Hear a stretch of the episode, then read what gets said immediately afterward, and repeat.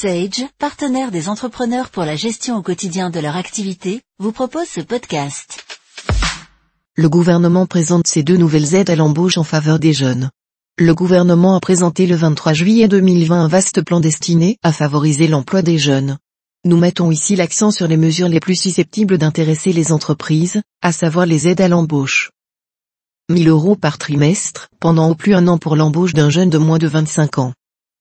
Selon un dossier de presse diffusé le 23 juillet 2020, intitulé Un jeune, un solution, l'embauche d'un jeune de moins de 25 ans donnera lieu, jusqu'à 2 SMIC, à une aide de 1000 euros, versée trimestriellement par l'agence de services et de paiement, ASP, pendant une durée maximale d'un an, soit au total jusqu'à 4000 euros sur un an.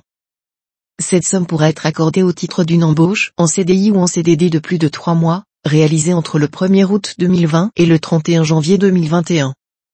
Elle sera accessible aussi bien aux entreprises du secteur marchand qu'à celles du secteur non marchand. Il n'y a pas de conditions d'effectif. Les modalités de cette aide, qui a été budgétée dans le troisième projet de loi de finances rectificative, devraient être précisées dans un décret à paraître. Prime exceptionnelle à l'embauche en apprentissage. Contrat d'apprentissage conclu entre le 1er juillet 2020 et le 28 février 2021. Le dossier de presse annonce par ailleurs une prime destinée à favoriser l'embauche en apprentissage. En réalité, cette aide exceptionnelle est d'ores et déjà prévue par la troisième loi de finances rectificative, qui a été définitivement adoptée par le Parlement le 23 juillet 2020. Elle nécessite un décret d'application pour entrer en vigueur. La loi indique qu'il s'agira d'une aide temporaire, accordée au titre des contrats d'apprentissage conclus entre le 1er juillet 2020 et le 28 février 2021.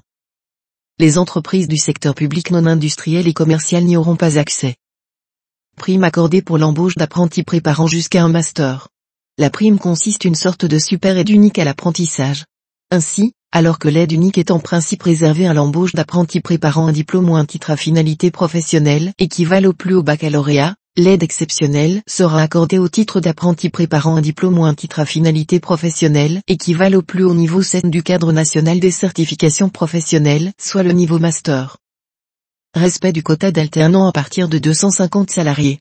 Autre différence avec l'aide unique, l'aide exceptionnelle ne sera pas réservée aux entreprises de moins de 250 salariés. Néanmoins, à partir de 250 salariés, la loi pose comme condition que l'entreprise soit exonérée de la contribution supplémentaire à la taxe d'apprentissage au titre des rémunérations versées en 2021.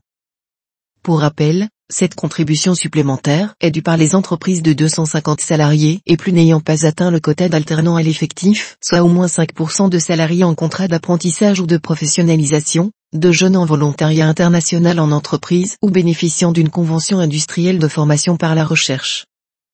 Quant aux entreprises qui ne sont pas assujetties à la taxe d'apprentissage, la loi de finances rectificative pose pour principe qu'elles devront justifier, au 31 décembre 2021, d'un pourcentage minimal de salariés en contrat d'apprentissage ou en contrat de professionnalisation, dans les mêmes conditions que le régime de la contribution supplémentaire, donc à hauteur de 5%. Montant de 5 000 ou 8 000 euros selon l'âge de l'apprenti.